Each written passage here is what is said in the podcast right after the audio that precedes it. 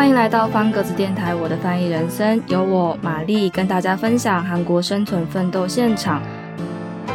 从在韩国定居求职到成为韩语翻译员，希望能透过这个节目，把各种实战经验分享给向往韩国生活样貌的你。所以有一次就是牙龈严重的发炎，就是严重到我没有办法吃东西，因为太痛了。后来受不了了，我就跑去看医生，然后才发现说学校帮我保的学生健保，他没有保到牙医这一块。结账的时候好像付了七万多块八万韩币吧，所以你折合台币是一千多块两千块的费用，然后就觉得天哪，真的不能随便在这里生病。Hello，各位听众朋友，大家好，我是玛丽。不管是出国短期旅行，还是在当地长久居住，我相信有一件事情是比语言不通或者是迷路还要更可怕的，那就是生病。那种人在异乡，然后还要忍受身体不舒服的感觉，我觉得那种不安，然后又难受的感觉，应该是很多在海外曾经念书工作的游子们都曾经有过的经验吧。那当然，其实我在韩国已经生活超过十年的时间，免不了有一些生病的经验。虽然说我自己在出国之前也会带一些基本的常备药，以备不时之需嘛。像比方说女生绝对少不了的经痛药啊，还有说像习惯吃的一些头痛药、感冒药都有带过来。可是还是会遇到一些台湾的药也派不上用场，真的很不舒服的时候。所以今天就让我来跟大家分享一下，如果你在韩国生病了，你应该要去药局，还是要去看医生？首先跟大家分享一下，我在第一次来韩国念书之前，在台湾其实也是为了预防生病嘛，那也是做了一些准备。比方说，在台湾的时候，其实我也不算是常常生病的人，但是就会有一些身体上有一些小毛病，然后想说出国，如果说出国的话，可能会比较不方便，所以。在出国之前，就先把这些小毛病先搞定。比方说，像是我觉得比较重要的，应该就是牙医吧。因为我觉得其他的那种病症、痛症，有时候你吃药可以压得下来。比方说，你可能喉咙痛啊、感冒啊，然后有微微的发烧啊。可是牙痛真的是痛起来，大家都说就是要人命嘛。所以。那时候在台湾的时候，我就先去把一些以前可能觉得说，哎，是不是有一些蛀牙要检查一下，或者是可能会有一些需要修补的地方，赶快先去请医生帮忙搞定，不然到时候出国之后真的会变得很麻烦。所以我觉得给大家一个小建议，就是如果说你在出国之前，如果你不是非常非常赶的话，你可以先去思考一下说。在这段时间里面，有没有一些东西是我可以先做的？比方说，先把一些刚刚讲的这些小毛病啊，先把它搞定。这样你出国之后，我觉得应该就会顺利很多。然后还有就是，可以先想一下可能会需要哪些药品。虽然说这些药品它可能都会有一些保存期限，但是你可以稍微先规划一下。如果说今天带出去的这些药，我觉得也不要觉得可惜，就是预防万一嘛，就当做是一个。以备不时之需的一个方案，所以比方说，我常常会偏头痛，那我就可能多准备一些头痛药，或是像我本身有时候如果压力比较大的时候，生理期比较容易不舒服，那我就会把一些药带过来。当然，你说在韩国买不到这些药吗？其实也不是。但是如果说你已经人在不舒服了，然后你可能韩文如果说还不是非常的流畅，你还要查字典，然后还要鼓起勇气拖着你那个生病的身体跑去药局，然后跟他比手画脚的话，我觉得。真的会让心酸的程度加倍，所以你可以先在台湾把这些东西准备好，一起带过来，我觉得不失为一个方法之一。然后我在出国之前啊，其实也有先想好一些，我觉得如果说我真的在国外生病了，我可以怎么做，就是一些算是应对的方法吧。所以那时候，毕竟我也是身为一个韩文的学习者嘛，所以我就有先。想好，就是先去找好，说如果我生病了，比方说假设我牙痛好了，或者是比方说扭到腰这些，我应该要怎么用韩文去表达？虽然可能不是百分之百正确，或者是比方说一讲大家就听得懂，但是至少我觉得你总比完全不知道来的好。就是至少你可以跟身边的人描述说你现在不舒服的感觉是什么样的感觉，那身边的人也可以比较快速的，就是帮你找到。适合的解决方案，所以你可以先找好这些疾病或者小毛病的说法。那该看什么样的医生？这些医生的韩文又是什么？是什么科？要怎么挂号？这些可以去了解，也是算是一个学习方式。然后再来就是可以稍微去确认一下你的保险。虽然说台湾有健保嘛，然后回来有时候你也可以去。拿你的单据去退回你的鉴保费，但是如果说你在国外，你第一时间可能会需要比较大笔的费用的时候，有没有适合的保险？比方说你说海外的学生险啊，或是你在韩国保一些当地你可以自己保的险，这些我觉得都是一个算是必要的方案。后来真的到韩国也是有几次生病的经验，虽然不是说。一场很大的病或是很严重，但是就是你说人在外难免会有一些小状况嘛，就有跟我当时在台湾的时候。幻想、想象的情境其实有点不一样，因为那时候虽然说我在台湾已经很努力的把牙医这一块搞定，但是我来韩国，我不知道可能是当时也是有一点压力太大，然后睡眠也不足，所以有一次就是牙龈严重的发炎，就是严重到我没有办法吃东西，因为太痛了，然后包含说像吞口水啊什么，都会觉得嘴巴里面就很不舒服，它整个肿起来。然后那时候我也是忍了大概一两天，想说它会不会只是火气大，因为我们很习惯就说火。气大会牙龈肿啊什么的，然后想说就让他看看会不会自己消下去，因为那个时候我记得我讲我那个年代好像有点太遥远，就是我那那个时候我印象中是有学生保险的，但是我不确定他的保险的范围保到哪里，然后那个时候因为韩文也没有到非常好，所以也没有办法很详细的去确认说到底保险这一块的额度是到哪里。后来受不了了，我就跑去看医生，就跑去牙医看医生，然后才发现说，那个时候学校帮我保的学生健保，他没有保到牙医这一块。可是因为那个时候还是必须要看医生嘛，因为我已经太不舒服了，印象超级深刻。那时候出来结账的时候。好像付了七万多块八万韩币吧，所以你折合台币是一千多块两千块的费用，然后就觉得天哪，真的不能随便在这里生病。那当然说，你如果有这里的健保的话，会便宜很多，跟就是跟其实会可以压到跟台湾差不多的水准。但是如果说没有健保的话，真的我觉得差很差很多，不能随便乱生病。那其实韩国也有跟台湾一样的像药局这样的感觉，就是你可以去药局买药，而且我觉得韩国人他们真的很喜欢吃药，也不是说爱吃啦，但就是很依赖药物的感觉，很依赖一般我们讲的这些常备药啊，这些简单的药品。所以你在韩国的药局，除了像是我刚刚讲的简单的一些感冒药啊，或是你说消化不良的时候吃的这些消化药之外，你也可以买到一些像是保健食品的东西。那我觉得。比较特别可以跟大家分享的一点就是，韩国的超商有时候你也可以看到他们在卖药物哦，药品，他们会有一个小小的白色的小铁柜，里面是放药物。所以如果说有一些超商它是二十四小时营业，那你可能三更半夜不舒服，但是药局就关了，你可以考虑去附近的超商看看，它有可能会有卖一些紧急的可以用的药。但是我觉得还蛮有趣的一点是。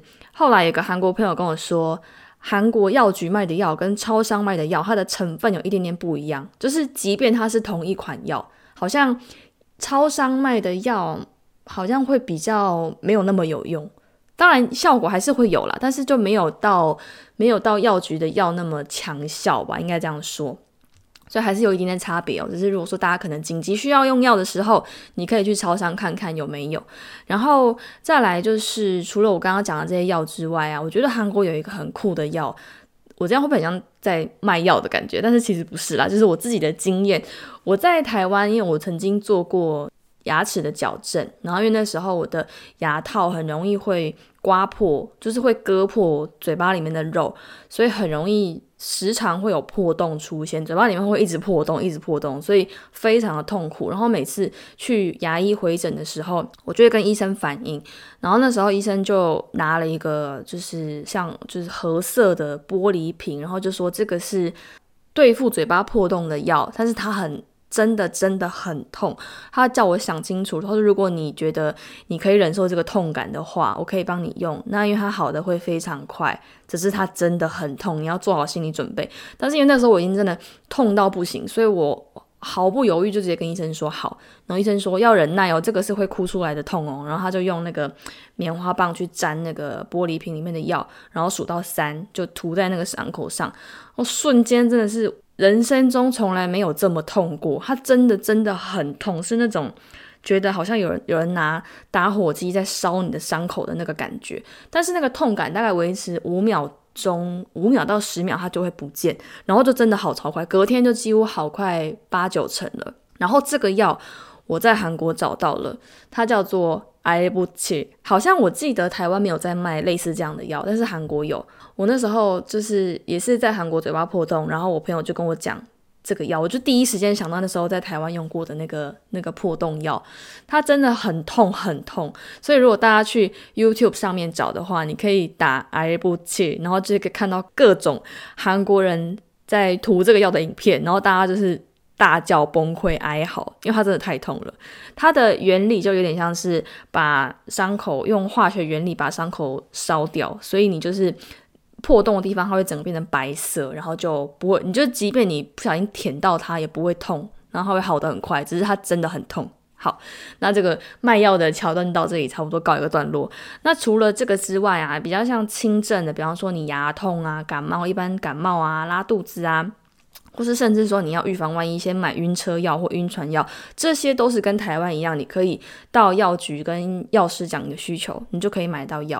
因为我刚刚就像我刚刚讲的，韩国人他们其实还蛮习惯吃药去解决轻症。那一般我们在台湾，你说去去诊所看医生，其实韩国比较少这样子的概念。他们如果说要看看医生，真的就是去大医院看医生。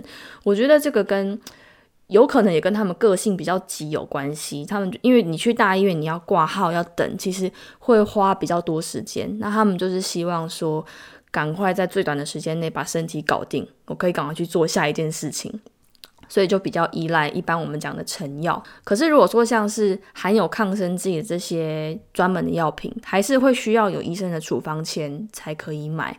一般的药局，你如果说你要买这类的药，它其实会跟你要处方签，所以你没有处方签的话是没有办法买这类的药物的。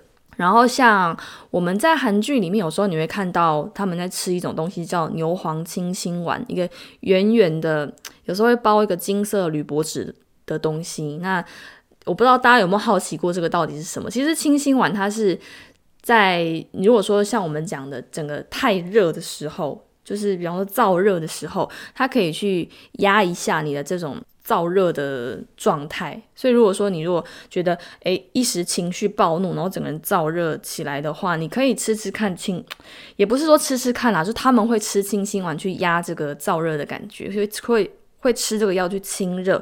可是它并不是一个适合拿来当常备药品的，因为吃多了其实。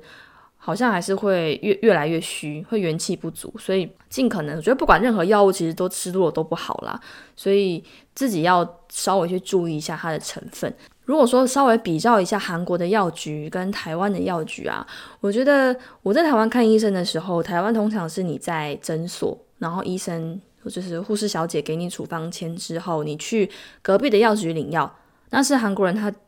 在韩国你会发现咖啡厅很多，但药局也很多。就是你差不多走个三三五步，你就可以看到一间药局。然后地铁出来，地铁站出来也可以看到药局，就真的很多药局。他们很常去药局直接买药去应对这些轻症。然后包含说，像我自己之前上班的时候，有有一次连续不舒服快一个月的时间吧。那时候也因为太忙，我没有时间去看医生，所以就。每次午休时间就到公司旁边去买药，然后去压那个不舒服的感觉，这样其实不好。但是因为没有办法，没有时间去请假去看医生，所以就一直吃成药。可是如果说你的症状真的很严重的话，还是要提醒大家一定要看医生哦。比方说像你整个大发烧，或是你真的严重的外伤，身体出现一些严重的异状，你自己已经感觉到跟之前不一样的时候，一定一定要记得找医生。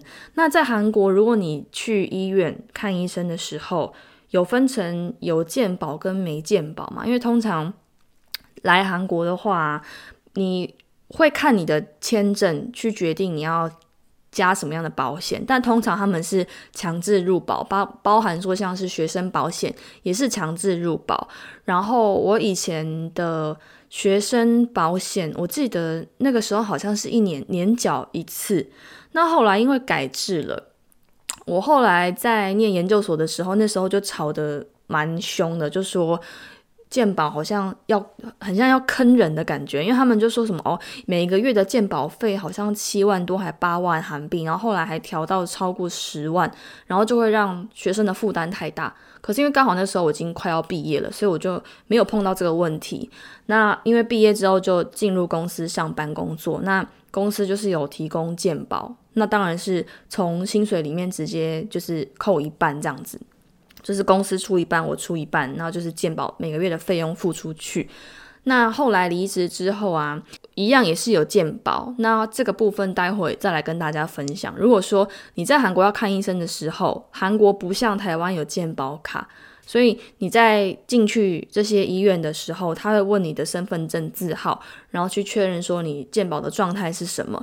可是如果像我刚刚讲的，如果没有健保的话，它的费用真的会非常非常的高，所以我会建议大家就是不要为了省钱就不加入健保，但是其实也没办法不加，因为他们现在是强制险，包含我刚刚讲的学生健保。我印象中，它好像也是调到十几万，这真的很贵。那还有像是我刚刚讲的，比方说我离职之后，然后在跟先生结婚登记之前，有一段时间是属于就是完全是纯自由工作者的状态，那它就自动把我编列到就是地方的区域入保，就是我住的区域这个地方的地方保险，然后那时候收到要缴保费的单子，它一个月。也是跟我收了好像十四万，然后两个月缴一次，所以那时候我收到的那个单据是二十八万韩币，我就整个吓到不行，因为它并不是一笔小钱。然后如果说我每个月都要这样喷十四万出去的话，其实对我来说也是不小的负担。然后那时候就好像也是刚好在准备要完成结婚登记的那那一段时间，然后后来登记完之后，先生就说可以用。等于是配偶，然后就登记在先生的名下，因为先生是公司有帮他们保险，然后公司可以一起 cover 到我这边，所以就不用再另外付保费，可以用被抚养人的名义入保，所以就可以取消这个非常庞大的这一笔金额。刚好我这个礼拜有去看医生，因为就是。打扫家里，然后好像有一点对灰尘过敏的样子。打扫完之后，我的脖子整个就开始起疹子，很不舒服，所以我就去附近家附近的大医院看了皮肤科。然后那时候看完的看诊费用大概是一万多块韩币，一万五千块的样子。那领药的时候，药物基本上是不会超过一万韩币啦。就是不管你看什么科，通常看诊的话就是一万多韩币。那药物。领药大概就是五千多、七千多这样子，然后那时候领的药是有吃的药跟擦的药膏，这样加起来好像是七千多块韩币。那要注意的是，韩国有很多那种医美的皮肤科，有吗？就比方说你可能去打镭射啊，或是做护肤啊这类的医美，它是不包含在健保里的，它是完全百分之百自费。就是要跟大家提醒一下，如果你有计划说之后想要来韩国去做一些皮肤的美容的话，它是百分之百自费，这个提醒大家。然后如果说你在国外，包含像韩国或其他国家也好，你先自己垫了这些医医疗费用之后，你之后是可以回到台湾去做健保核退的。但是要记得要先在诊所盖好章，然后可能要有一些医生的证明、医疗证明，然后它的时间内是六个月，一定要申请完，不然它的期效就会过。这个要大家也是要稍微注意一下哦。然后再来是，如果说在韩国，韩国人生病的时候啊，他们会吃什么样的食物？大家比较常听过的，像参鸡汤。好了，参鸡汤其实对韩国人来说也是一个很补的食物嘛，所以他们如果觉得身体很虚不舒服，有一点好像快要感冒、快要发烧的感觉，他们也会去吃参鸡汤。然后像是。热粥，一般我们在韩国吃的吃得到的这些粥品，也是觉得好像身体不舒服的时候会吃。所以像去年我在打疫苗的时候啊，那时候先生就说：“诶，我们打完疫苗是不是身体会很虚？是不是要先来点个参鸡汤，先把身体补起来，然后打完疫苗才不会觉得好像快要生病？”所以那个时候我印象很深刻。我们在打疫苗之前，前一天晚上的晚餐是吃生鸡汤。然后另外一点就是我刚刚讲到稀饭嘛，在台湾我觉得吃稀饭这件事情很稀松平常，因为我们在在家也是会自己煮地瓜粥、白粥，然后配肉松这样来吃。可是如果在韩国吃稀饭啊，人家就会觉得好像你是不是身体不舒服，是不是生病？所以那时候。在韩国有时候生病的时候，我朋友他们就问我说：“那你要不要吃个稀饭？就是好像会觉得这样子比较好消化、比较好吸收、比较补的感觉。”所以在韩国吃稀饭的时候，第一时间会想到就是：哎，这个人是不是身体不舒服？是不是生病了？那如果说像你一般头痛啊、感冒啊，或甚至是你宿醉的时候，韩国人他们会喝柚子茶。这个我觉得。柚子茶本身在台湾应该也是算蛮流行的嘛，所以有时候我自己感冒，在台湾的时候感冒也会喝柚子茶，因为觉得甜甜的很好喝，然后有一种补充维他命 C 的感觉，好像喝一喝就会觉得感冒比较快好。然后像如果你有一些过敏啊，或是身体比较虚啊，要补气的时候。会去吃，在韩国他们会去吃一个叫做开比汤，就是用牛肋骨去熬制的这个排骨汤。其实我自己也很喜欢这一道料理开比汤，这个应该要在上一集美食那一题就要跟大家讲，因为我们那时候没想到这一道菜，我觉得它跟台南的牛肉汤有一种异曲同工之妙，所以我自己即便没有生病的时候，也会常常买来喝。大家如果有机会来韩国的话，可以试试看开比汤这道料理。然后如果说像感冒啊，然后有一种。疲劳感、身体很虚的话，他们也会吃一种用黑豆、红豆、糯米、高粱米、糯米、小米混合组成的一个东西，叫做韩式五谷饭。有时候你在餐厅啊，或者是像电视里面曾经看到一种五颜六色的韩国的饭，那个就是他们讲的五谷饭。所以在身体不舒服的时候，有时候也会吃这个。然后来补元气。好，今天跟大家分享了很多跟看医生、看病、生病有关的一些内容。那当然免不了最后要跟大家分享的就是我们的韩语小教室。如果说大家觉得有需要的话，当然没有是最好啦，就是可以实际拿来用用看。我觉得今天的教学也算是蛮实用的。如果你在韩国的时候想要问附近有没有药局呢？这附近的药局在哪里呢？你可以怎么说呢？你可以说 근처약국은어디있어 요？ 근처약국은어디있어 요？ 这样子去问就可以了。那如果说你有一点好像觉得自己快发烧了，在发烧，你要怎么跟医生说？你可以说열이있는것같아 요， 或是你可以说열이난것같아 요， 这两个都可以。那如果说你要跟药局的药师拿药，我们先讲一下这些药的名字好了。头痛药是头痛药， 头痛药。那感冒药就是감기 약， 감기 약。 如果你拉肚子要止泻的药，你可以说배탈 약， 배탈 약。 那止痛药，一般你说止头痛也好啊，或者是你说生理痛、经痛不舒服的止痛药，你可以说진통 제， 镇痛剂的意思，진통 제。 那刚刚这些药，你要跟药师要这些药的时候，你就可以说 叮叮叮出塞哟。所以如果说你想要说给我止痛药，你就说金通者出塞哟，金通者出塞哟，这样就可以。那当药师把这个药给你，你可能要问说，诶，这个药要怎么吃啊？是要一天两次，还是饭后啊、饭前？你可以问他说，어떻게먹으면돼 요？ 어떻게먹으면돼 요？ 这样就可以了。 那如果说你今天真的很不舒服，不舒服到需要叫救护车了，这个真的很严重了。那请帮我叫救护车，你该怎么说呢？救护车是구급 차， 那帮我叫救护车就是구급차불러주세 요， 구급차불러주세 요。 我无法呼吸，我快喘不过气来了，我快呼吸不过来的话，怎么说呢？숨을못쉬겠어 요， 숨을못쉬겠어 요。 好，那今天教大家很多关于跟生病有关的韩文，真的是希望大家都可以不要用到，真的拜托拜托。不过如果有到韩国旅游或是念书的打算，就像我开头跟大家分享，还是可以稍微练习一下，以备不时之需啦。那今天就先聊到这里。如果说大家还有想要知道的主题，或是说在韩国生病该怎么办相关的事情，都可以到我的 IG 或粉丝专业留言给我。喜欢我的节目，也欢迎订阅并分享给你的朋友哦。拜拜。本集节目是由方格子我的翻译人生共同制作。如果你喜欢我的节目，欢迎追踪、订阅、分享给你的亲友。想知道更多关于翻译工作与韩国生活，欢迎上方格子网站搜寻我正在连载的专题《我的翻译人生》。这里的人生是韩国补品的人生，描写在韩国生活的在地观察记录。欢迎大家多多关注。